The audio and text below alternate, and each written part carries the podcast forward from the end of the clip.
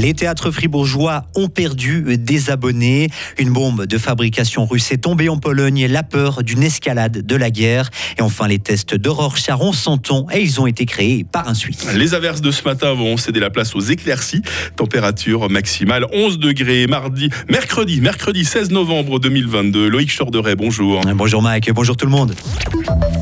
Encore pas mal de fauteuils vides hein, dans les salles de spectacle de notre canton, Loïc. Oui, les théâtres n'ont pas retrouvé leur fréquentation d'avant la pandémie. Du côté d'équilibre et de Nuitoni, par exemple, on enregistre une baisse de 15%. À la Tour de Trême, les recettes de la billetterie de la salle CO2 ont fondu de 500 à 300 000 francs. Le nombre d'abonnés a lui aussi chuté par rapport aux années d'avant la crise sanitaire. Les détails avec Maël Robert. Il y a quasiment deux fois moins d'abonnés aujourd'hui à la salle CO2 à la Tour de Trême, un tiers de moins à Équilibre et Nuitoni à Fribourg. Des abonnés, le théâtre de l'Arbanel à Trévaux ou la salle Bicubique à Romont en ont aussi perdu. Les professionnels sont unanimes.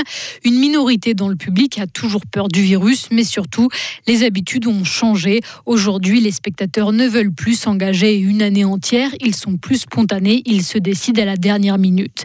La fréquentation retrouvera-t-elle bientôt des couleurs? Là-dessus, les avis divergent selon les théâtres ou les salles de spectacle. Optimiste, le directeur de la fondation Équilibre Nuitoni se dit confiant sur une bonne dynamique. Il s'attend à un retour à la normale pour 2023. Ça prendra au contraire des années, estime quant à lui le directeur artistique de la salle CO2. Certaines personnes ont été privées de sorties culturelles pendant la pandémie. Elles ne sont pas revenues, dit-il. C'est que cela ne leur a pas manqué. Les cinémas suisses vivent eux aussi une situation compliquée. Si l'on prend les chiffres de cette année, ils ont perdu 35% de leurs clients. Plus d'un Suisse sur trois pense qu'il devra limiter ses dépenses à l'avenir. C'est ce que démontre une enquête des grands distributeurs suisses publiée aujourd'hui. Un tiers des personnes interrogées renonceront par exemple à certains aliments ou seront plus attentifs aux promotions. Mais les grands distributeurs sont optimistes puisque plus de la moitié des Suisses ne pensent pas qu'ils devront se restreindre à l'avenir. De bon augure donc pour eux avant la période des fêtes. Un imam a célébré des mariages forcés dans la mosquée de la Maison des Religions à Berne. C'est la SSRF qui a révélé cette affaire hier soir. Elle a évoqué une douzaine de cas. Il n'y aurait pas eu de contraintes, mais il s'agit de mariages religieux prononcés sans qu'un mariage civil ait eu lieu, ce qui est illégal en Suisse. Il est absolument essentiel d'éviter l'escalade de la guerre en Ukraine. Ce sont les mots d'Antonio Guterres, le secrétaire général de l'ONU. s'est dit très préoccupé après l'explosion d'un missile de fabrication russe en Pologne, un pays membre de l'OTAN. L'armée russe dément être à l'origine de ce tir qui a fait de morts. Elle a dénoncé une provocation dans le but de créer une escalade du conflit.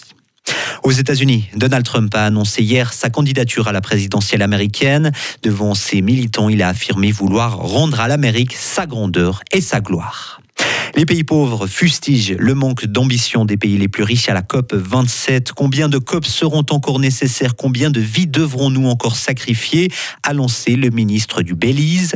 Le ministre sénégalais a de son côté dénoncé 30 ans de déception alors que le négociateur des Caraïbes a dit qu'il ne partirait pas de cette COP sans un fonds pour les dommages déjà subis par les pays les plus pauvres en raison du réchauffement climatique. Et on termine Loïc avec les tests psychologiques les plus connus au monde. Oui, ces fameuses tâches d'encre qu'il faut interpréter. Et c'est un Suisse, Hermann Rorschach, qui les a inventées il y a tout juste 100 ans. Ce psychiatre zurichois, grand amateur de peinture et très bon dessinateur, a en quelque sorte réuni ses passions pour mettre au point une méthode d'analyse de la construction psychique de ses patients. L'analyse ne se base pas sur ce que décrit le sujet, mais sur sa manière de le faire. Une méthode que Carolina Kosnowski, psychologue à Fribourg et Genève, utilise beaucoup. On l'écoute. Que ça soit la psychologie scolaire, la psychologie légale, la, psychiatrie euh, adulte ou euh, la pédopsychiatrie dans l'indication en fait à une psychothérapie. Je les emploie également euh, dans le cadre de détection pour l'AI ou pour des jeunes en réinsertion où on voit qu'il y a des difficultés mais qu'au niveau du QI ils sont parfaitement dans la moyenne et qu'on n'arrive pas à comprendre pourquoi en fait ça fonctionne pas pour eux. On va chercher du côté de la personnalité et donc ça permet d'orienter aussi la personne au plus proche en fait de son fonctionnement. Efficace ou alors peu fiable et scientifiquement discutable, les tests de Rorschach ont depuis leur création leurs défenseurs et leurs détracteurs. On vous parle plus longuement de l'histoire de ces tests dans notre éclairage de 7h30. Merci docteur, on se réjouit de cette euh, consultation euh, gratuite. Voilà quelque chose qui peut être gratuit. Hein. Ah bah clairement. Après, avec moi, je ne sais pas si c'est la bonne personne. Ah, je sais pas. On verra. En tout cas, on se réjouit de notre éclairage de 7h30 et Loïc Chorderet de retour tout à l'heure pour l'essentiel de l'actualité. Retrouvez toute l'info sur frappe et frappe.ch. Il est 7h06. La météo avec l'IRT Automobile, votre partenaire Mercedes-Benz à Payerne, là pour vous depuis 1983.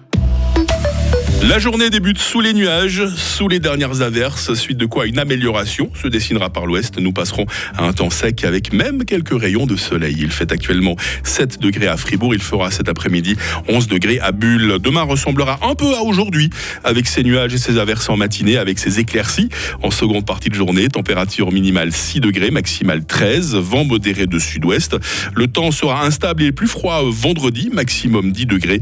Quant au week-end, désolé, il s'annonce maussade dans l'ensemble. Nous sommes mercredi 16 novembre, 320e jour de l'année 2022. Les marguerites à la fête aujourd'hui. Le soleil se lève à 8h25 et la nuit tombe à 16h50.